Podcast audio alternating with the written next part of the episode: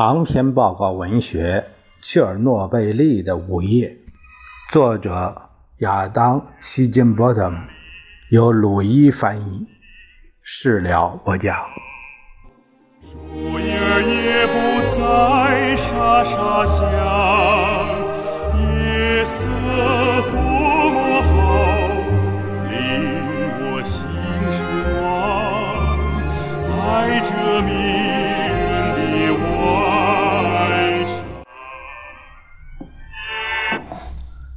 一九七九年三月二十八日清晨，宾夕法尼亚州哈里斯堡附近的三里岛，也就是 Three Mile Island 核电站，少许比芥菜籽还细小、净水用的树脂颗粒堵住了二号反应堆第二冷却剂回路的一个阀门。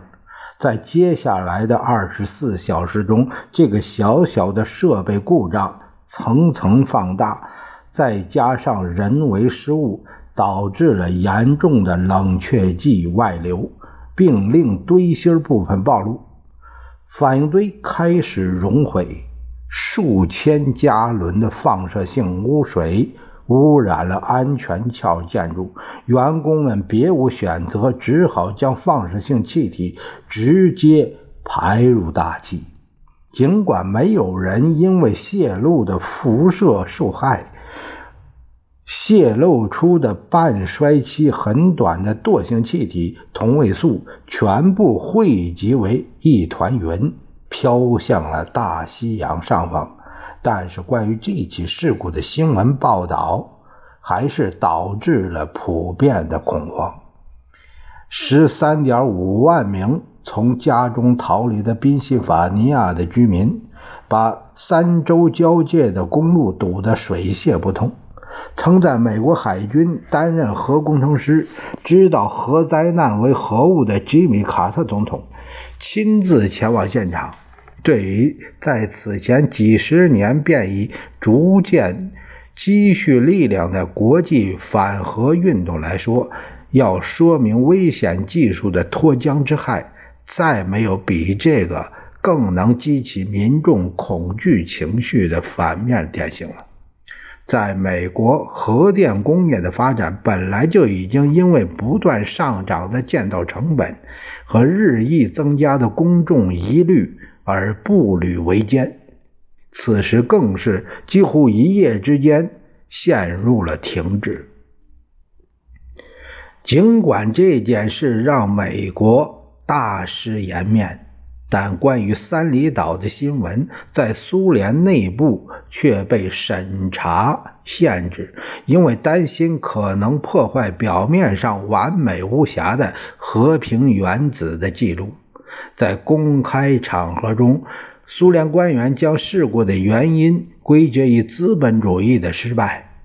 在库尔恰托夫研究所，职位仅次于亚历山德罗夫的二把手瓦列里列加索夫院士发表了一篇文章，坚称三里岛事件与苏联的核工业无关，因为苏联的操作人员更训练有素。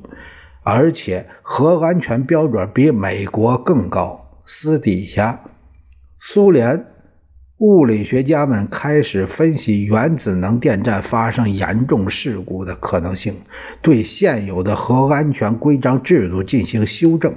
但无论是中型机械制造部，还是能源技术科学研究与设计院，都没有采取任何举措对 RBMK 反应堆进行调整。使其符合这些新的规定。一九八六年一月，新一期的《苏联生活》这个杂志刊登了一篇以切尔诺贝利核电厂为典型的长达十页的特别报道，对核能创造的奇迹大加赞颂。这本光鲜亮丽以英文出版的杂志看起来十足就是一本美国出版物，但它的出版方实际是苏联驻美大使馆。特别报道中包括了对因原子而生的普里皮季亚城的居民的采访、电厂的彩色照片以及微笑着的电站员工。列加索夫与人合写了另外一篇文章，宣称。从第一座苏联核电厂开始运行至今的三十年中，从来没有发生过任何一起令电厂员工或附近居民严重受威胁的事故，也没有发生过任何一次导致空气、水、土壤污染的正常操作故障。在另外一次采访中，乌克兰能源与电气化部长。维塔利·斯塔利亚罗夫向读者打包票说：“电厂发生堆芯熔毁的可能性，一万年都遇不上一次。”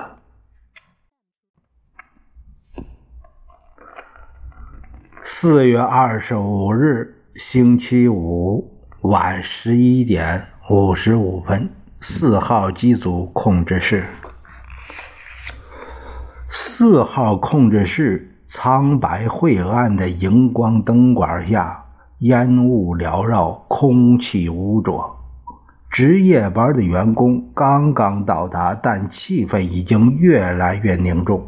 本来预计在当天下午就该完成的涡轮发电机测试，现在还没开始。负责核电站运行操作的副总工程师。阿纳托利·加特洛夫已经两天没睡觉了，他又困又乏，很不高兴。这项测试的意图是检查一个在停电时为四号反应堆提供保护的关键安全系统。假设核电站完全失去来自外部电网的供电，RBMK 反应堆的设计师们要为此做出准备。这是设计基准事故的众多可能情形之一。这种情形下，电厂突然断电，保持冷却水循环经过反应堆堆芯的巨型冷却剂泵也会慢慢停下来。核电站有应急的柴油发电机，但需要大约四十秒到三分钟才能恢复供电，让冷却泵。重新启动，这是一个十分危险的空档，足以导致堆芯熔毁。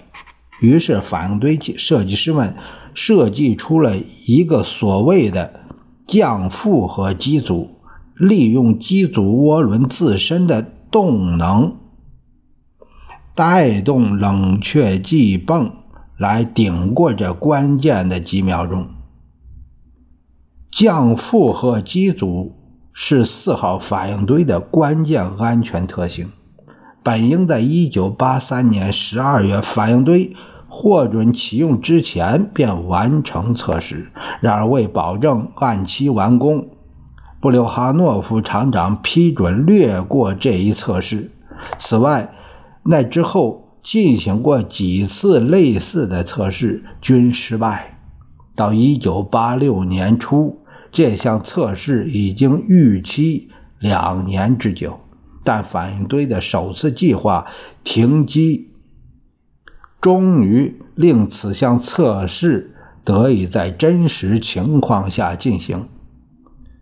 星期五下午两点，机组两台巨型涡轮机组发电机之一的八号涡轮发电机已经按照新的指数调试完毕。终于做好了接受调试的准备。然而，这时候基辅电网的中央调度员却出面干预了。在五一劳动节到来之前，整个乌克兰的工厂企业正在疯狂地为完成生产指标、赢得奖金而赶工。他们需要切尔诺贝利核电站供应的每一度电。调度员说。直到用电高峰过去之后，最早也要等到晚上九点后，四号机组才可以断网开始测试。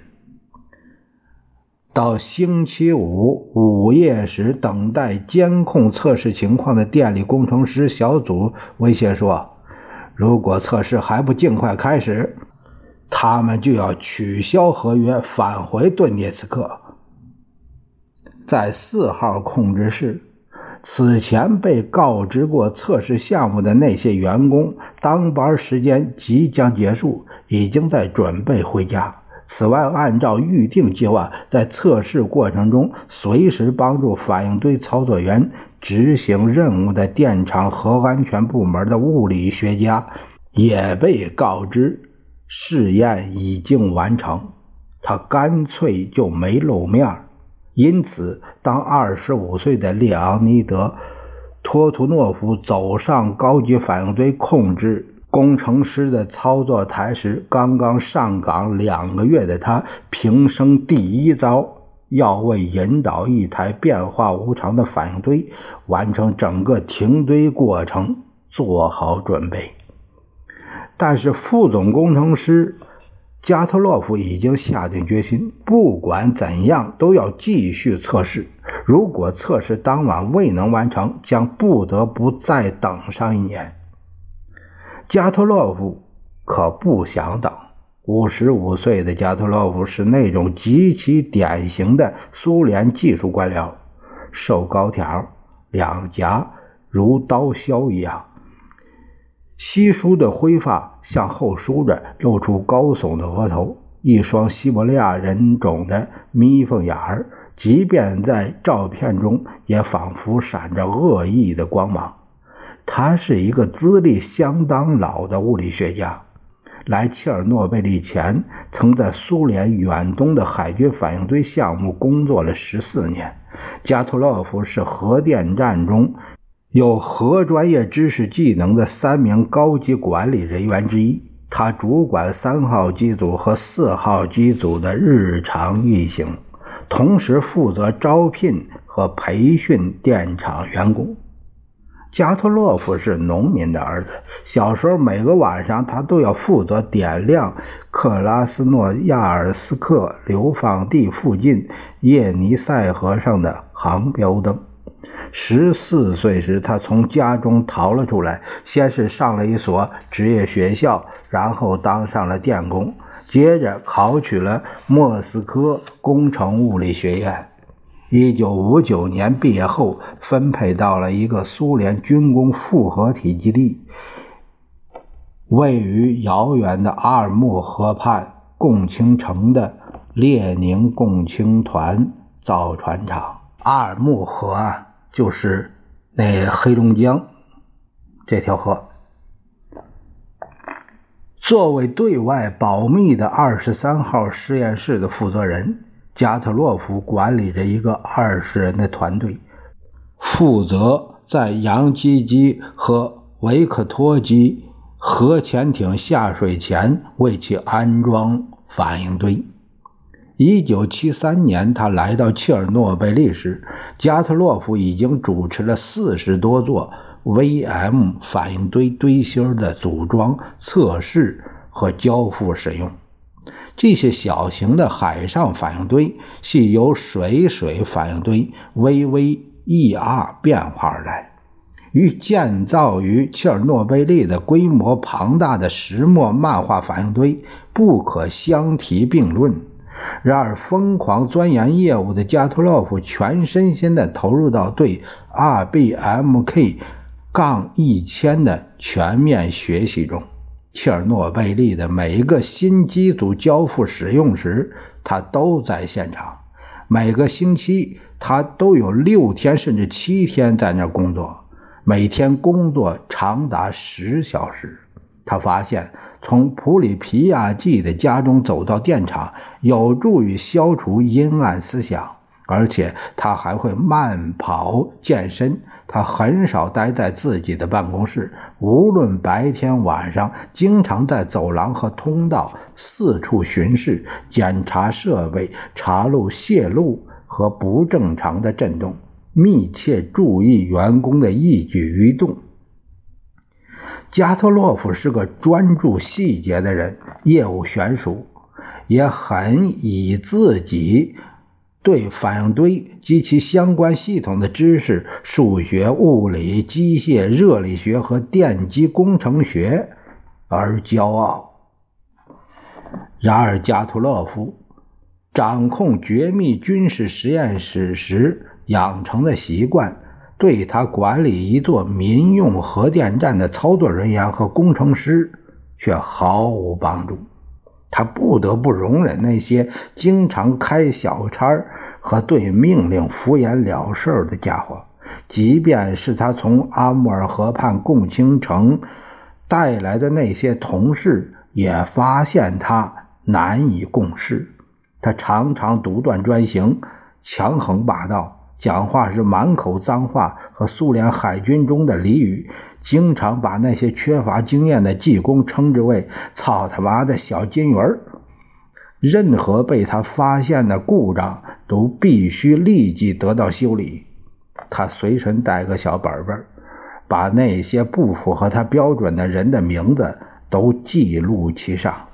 这位副总工程师认为他永远都是正确的，在技术问题上十分固执己见，甚至在被上面否决时依然如此。此外，在造船厂的长期经验和加注切尔诺贝利核电站的不切实际的建设指标，都让加特洛夫心知肚明。来自苏联官僚机构的最高指示和苏联底层社会的灰暗现实是截然不同的两回事儿。加特洛夫的所作所为。完美符合对一个自学成才的苏联人的所有期待。白天将全副精力投入工作，晚上则在文化中浸润身心。他热爱诗歌，将普希金经典名作《叶甫盖尼奥涅金》的全部八章牢记于心。不工作的时候，他是一个好伙伴，尽管他的亲密朋友并不多。很长时间之后，他的秘密才逐渐浮现出来。来切尔诺贝利之前，加特洛夫曾卷入过二十三号实验室的一场反应堆事故。事故发生了爆炸，加特洛夫受到了一百雷姆的辐射，这是一个巨大的辐射剂量。这场事故当然秘而不宣。这之后，他的两名幼子中有一个得了白血病，没有确凿证据表明两件事存在着必然联系。但这个男孩九岁就死了，加特洛夫亲手把他葬在共青城的河边。尽管在加特洛夫手下工作的切尔诺贝利核电厂的专家不太喜欢。他对待他们的方式，许多人却很崇拜他，而且很少有人对他的专业程度提出质疑。求知若渴的他们相信，加特洛夫知道关于反应堆的一切应该知道的事情。此外，通过排斥异己和营造永远正确的权威假象。加特洛夫期待他的下属像机器人一样执行他的所有指令，不管他们是否有更好的判断。然而，这位副总工程师对于他们操作的这座反应堆却有某种程度的迟疑。尽管长时间逐条仔细地看过最新的技术修订和规章制度，尽管对热力学和物理学滚瓜烂熟，加特洛夫还是承认 RBMK- 杠一千中有些东西对他来说。